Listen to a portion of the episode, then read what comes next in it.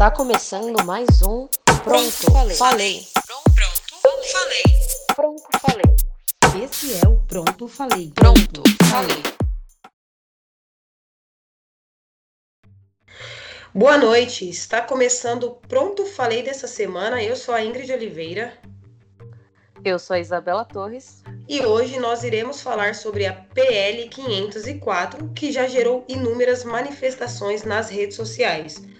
Para isso, a gente trouxe o Leonardo Barreto, que é publicitário e parte da comunidade LGBT, e a Letícia Lopes, que também é publicitária.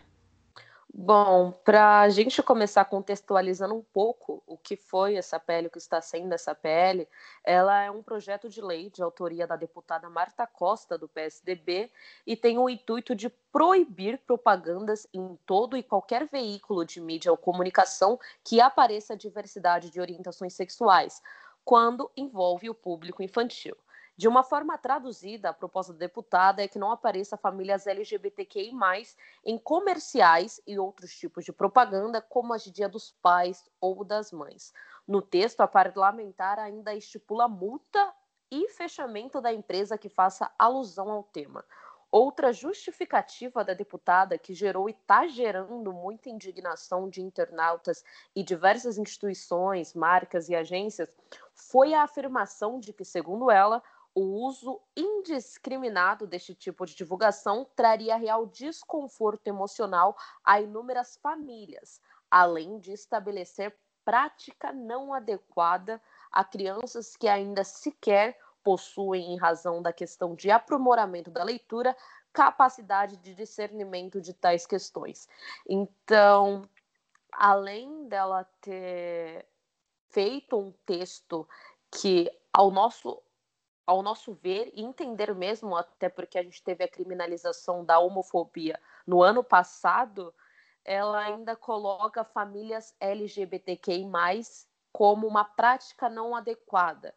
É, ela está invalidando completamente crianças que são adotadas, por exemplo, por, casal, por casais LGBTQI+, ou que vivem né, com dois pais ou duas mães, isso é de um absurdo sem tamanho. Exatamente. É injustificável. A sensação que fica é de absurdo mesmo. E esse projeto de lei ele foi apresentado em agosto de 2020 e aprovado na, na Comissão de Constituição e Justiça e de Direitos Humanos, com votos favoráveis dos relatores Gilmace Santos, do Republicanos, e Carlos Cesar, do PSB. Antes da aprovação, o texto foi alterado com uma emenda feita pela deputada Janaína Pascoal do PSL, substituindo a expressão preferências sexuais por gêneros e orientação sexual. A votação do projeto de lei estava prevista para a semana passada, mas ela foi adiada sem data marcada até o presente momento. Ou seja, estamos a ver navios. Sim, aqui na questão do texto dela, o primeiro texto, a gente pode ver a falta de informação que essa deputada tem e teve para produzir esse texto, né? Ela usa o termo preferências sexuais, que já é uma questão de certa forma homofóbica, porque ninguém acorda de manhã falando: "Ai, meu Deus, hoje eu decidi que eu vou gostar de tal sexo, hoje eu decidi que eu quero sofrer homofobia, hoje eu acordei decidindo que não, que hoje eu quero participar da tradicional família brasileira. As coisas não funcionam desta forma e a questão dela invalidar famílias LGBTQI+, vai muito além, porque as famílias existem e ela quer que deixe de aparecer na, na, nas propagandas por questões próprias dela. tipo, colocar a minha opinião numa PL e o mais espantoso é, é isso ir para uma votação aberta. Exatamente. É, esse projeto de lei ele ainda gerou muitas manifestações e campanhas nas redes sociais. O Léo, nosso convidado, é publicitário e parte da comunidade LGBTQI+. Ele comentou sobre a reação no momento que ele soube da PL e a iniciativa de começar uma campanha chamada Pride Archive Brasil. Escuta o áudio do Léo. Foi um sentimento de revolta porque é, eu acredito muito que a representatividade ela caminha junto com o conhecimento, né? E eu acho que é com com o conhecimento que a gente, com a representatividade e conhecimento, a gente consegue entender, a gente consegue aceitar, a, a gente consegue é, compreender o outro. Então, quando eu soube da PL 504 e soube da votação, eu senti muita revolta. E foi por isso, né, que eu, que eu decidi é, que eu precisava fazer alguma coisa, que eu precisava o, usar meus conhecimentos é, no meu trabalho mesmo, para poder me manifestar de alguma forma, né? Então, é, eu fui, fui correndo para as redes sociais e eu vi que tinha uma grande comoção, principalmente das agências, é, algumas agências que eu já trabalhei, que isso foi muito bacana de se ver, e, e de algumas, algumas personalidades é, da internet. Então, quando eu vi essa comoção, ela foi como se fosse um gatilho para mim, para que eu, que eu realmente fizesse algo. Então, é foi que a partir daí que surgiu o projeto. Né? Então, dessa forma, a gente entende né, o quanto isso toca na, nas pessoas e, na prática, além de ser um projeto de lei discriminatório, a PL 504 ainda é inconstitucional, a Comissão de Diversidade Sexual e de Gênero, a Ordem dos Advogados do Brasil, a OAB, a Associação Brasileira das Agências de Publicidade, a BAP, se manifestaram contrárias à PL, apontando-a como LGBT, LGBTfóbica, inconstitucional e também um método de censura. Além disso, a ABAP, em nota, afirmou que a inconstitucionalidade da proposta vem devido à imposição de abre aspas, discriminação à liberdade de expressão comercial e ao direito de orientação sexual, fecha aspas. Já a Ordem dos Advogados do Brasil também aponta como inconstitucional o projeto pela justificativa de que somente a União tem competência para regular, é, regular questões relacionadas à publicidade e propaganda. A propaganda publicitária, pelo nosso entender, né, ela tem o objetivo de fazer o público se identificar com a campanha. Claro que isso não quer dizer influenciar de, no sentido pejorativo de que alguém vai querer se tornar LGBT porque viu na TV. Na verdade, a questão da representatividade vai além. Sabemos que nem todas as famílias são formadas por homens e mulheres heterossexuais, como a Isabela já comentou.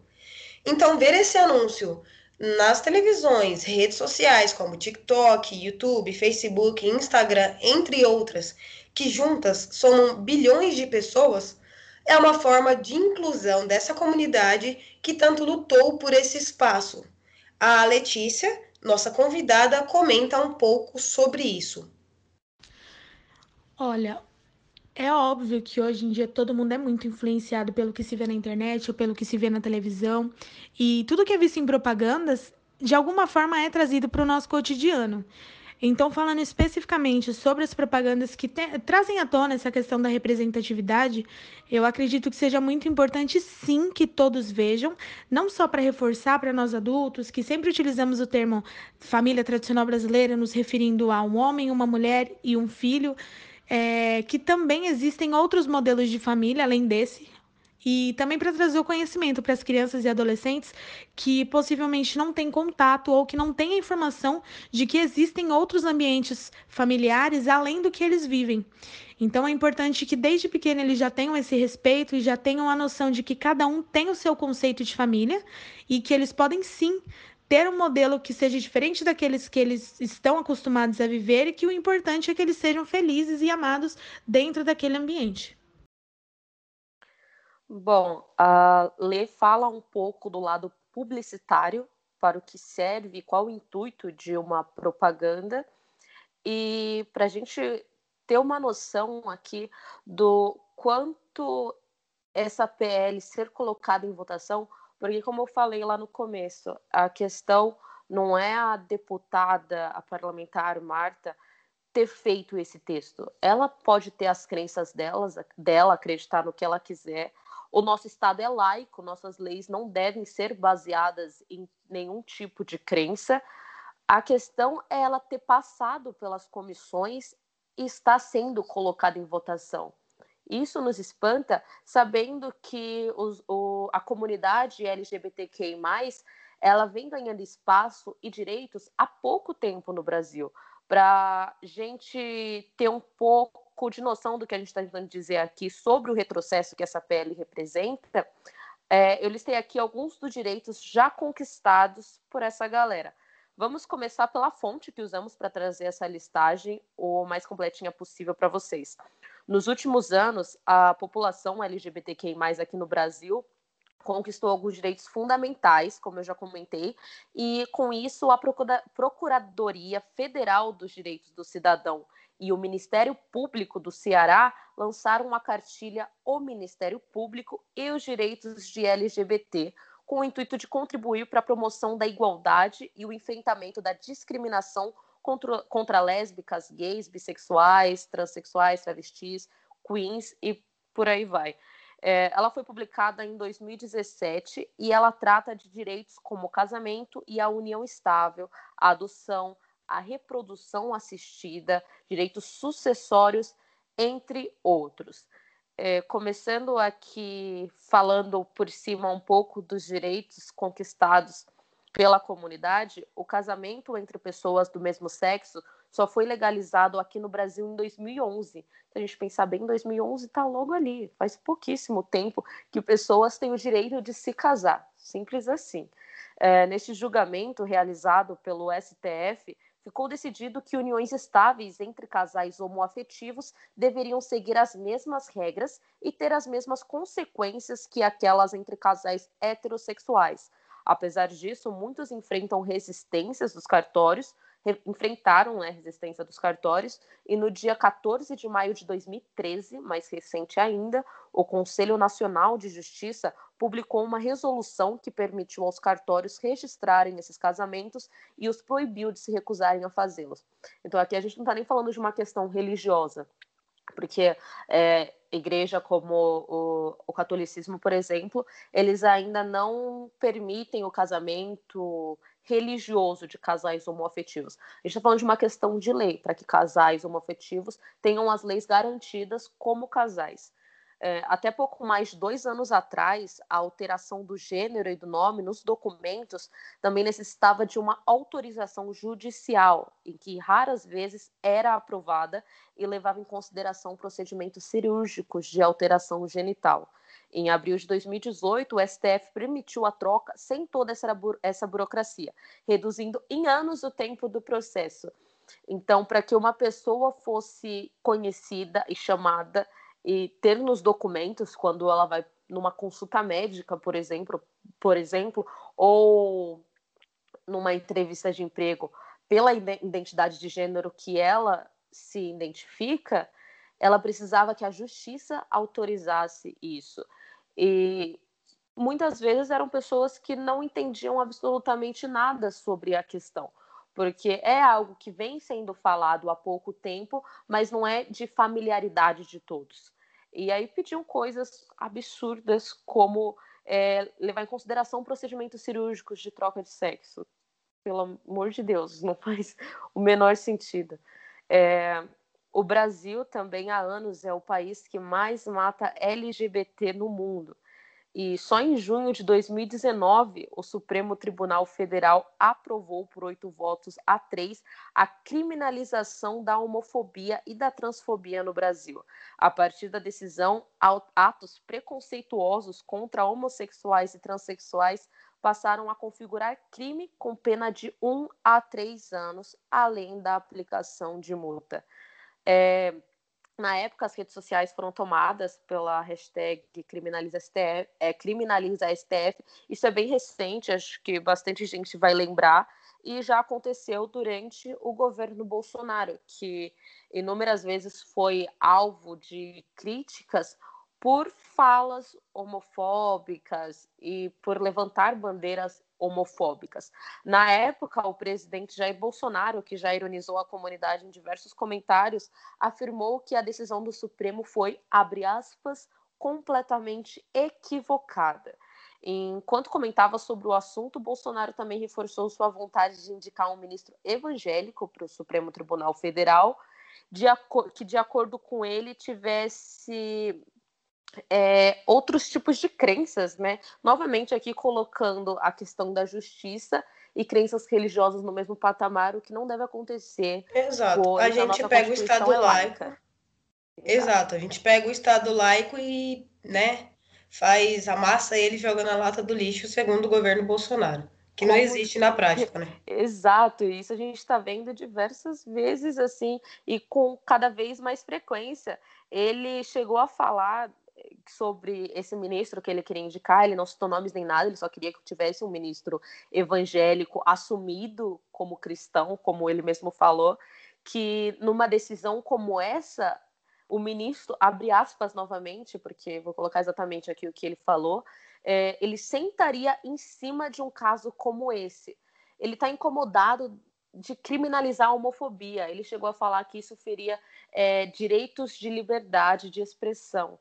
E o direito à vida da comunidade LGBTQI+, Exato. fica como?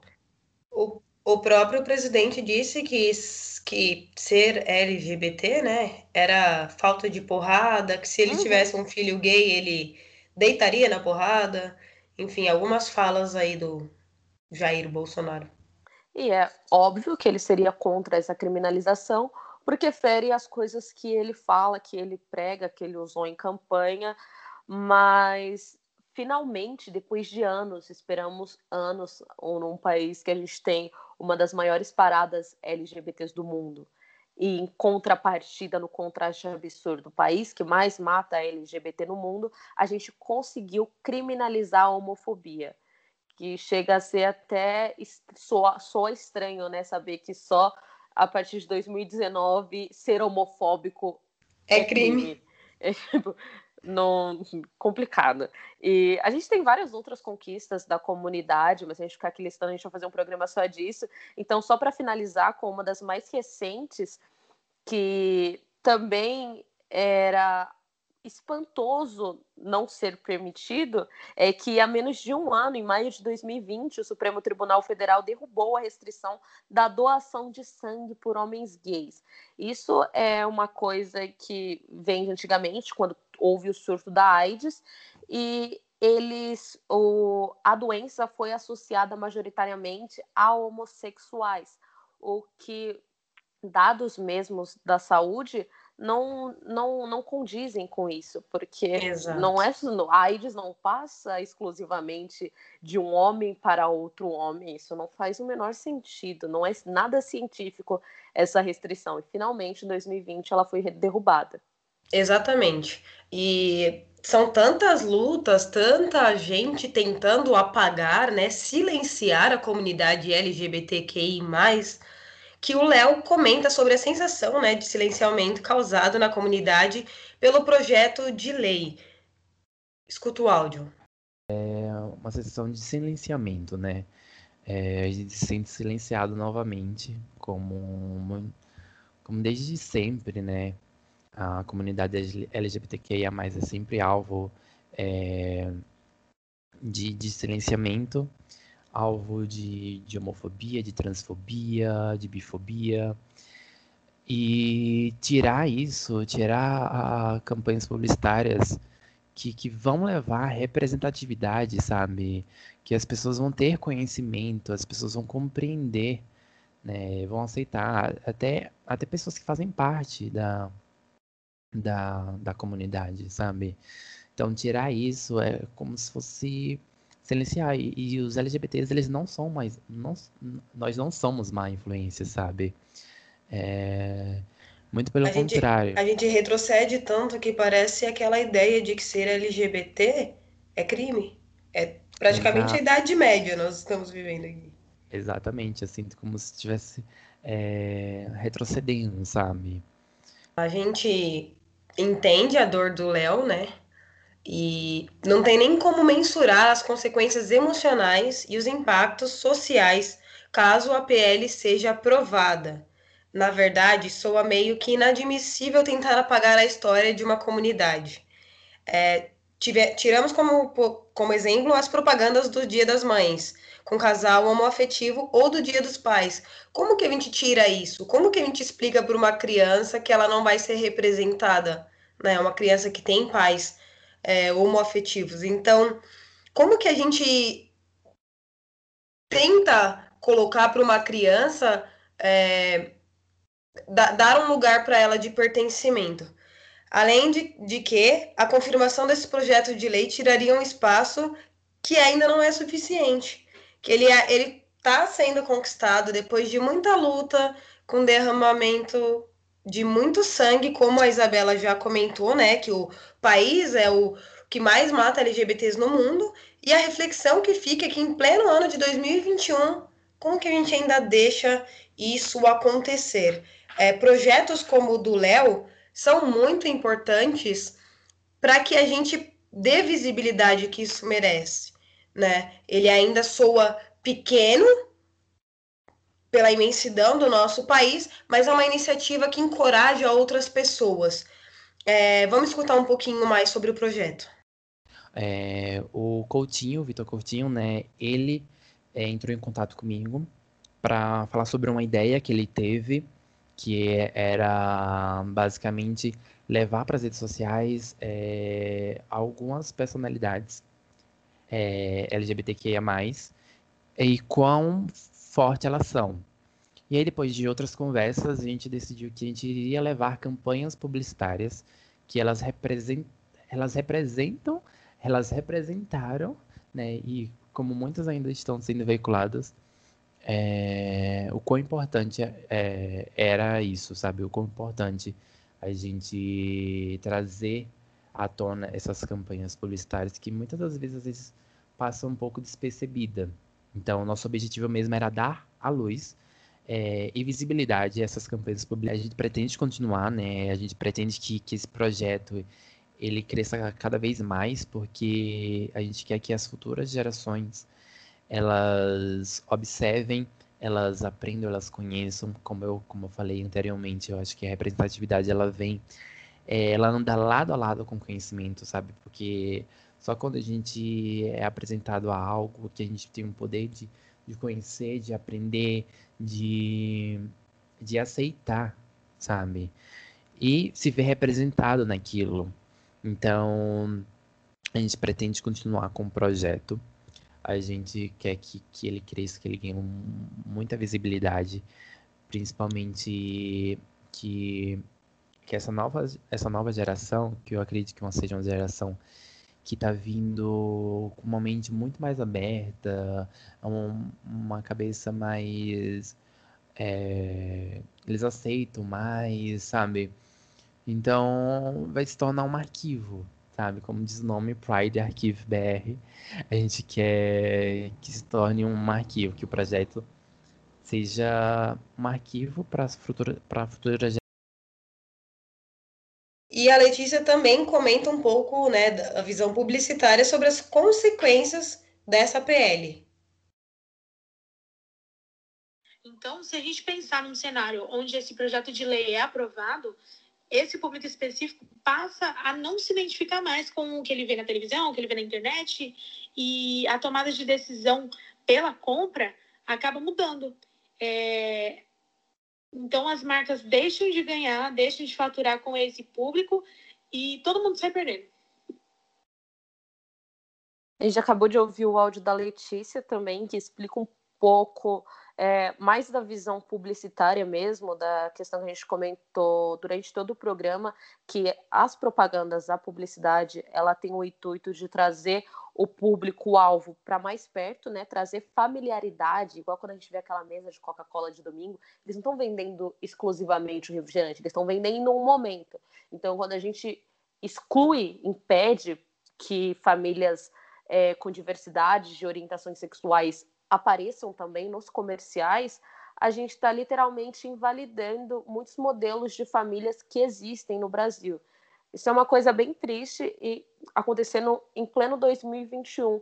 E outra coisa que eu acho muito válido a gente comentar antes de finalizar o programa é que essa deputada, em meio a uma pandemia de coronavírus, em meio a um caos da saúde, é, de questões sanitárias, de falta de vacina e tudo mais, ela está preocupada em um projeto que impeça famílias LGBTs de aparecerem em comerciais e propagandas. De onde veio isso, sabe? Não, não faz sentido. É, um deputado e todos os cargos públicos que são eleitos pelo povo, eles estão ali para representar o povo, para devolver isso, né? Não é para é, colocar o que eu quero, o que eu acho, que eu acho que tem que ser o Brasil na minha cabeça. Exatamente, então, é ainda é mais complicado. se tratando, ainda mais se tratando de algo que fere o direito de existência do outro. E, é... não, e não é o lugar de fala dela em nenhum momento. Vamos lá. Exatamente.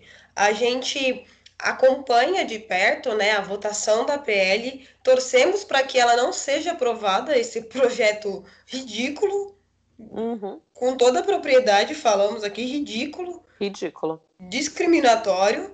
E a gente traz atualização para vocês. A gente quer que vocês também sigam aí o, o Pride Archive Brasil, deem força para esse movimento. E semana que vem a gente volta, né, Isabela? É isso aí, a gente ainda traz mais assuntos sobre a pandemia, sobre a política no Brasil, a nossa série Moro versus Lula e tudo mais que a gente já comentou aqui no programa. Então, tchau, tchau. Tchau, pessoal da Rádio Marca Brasil.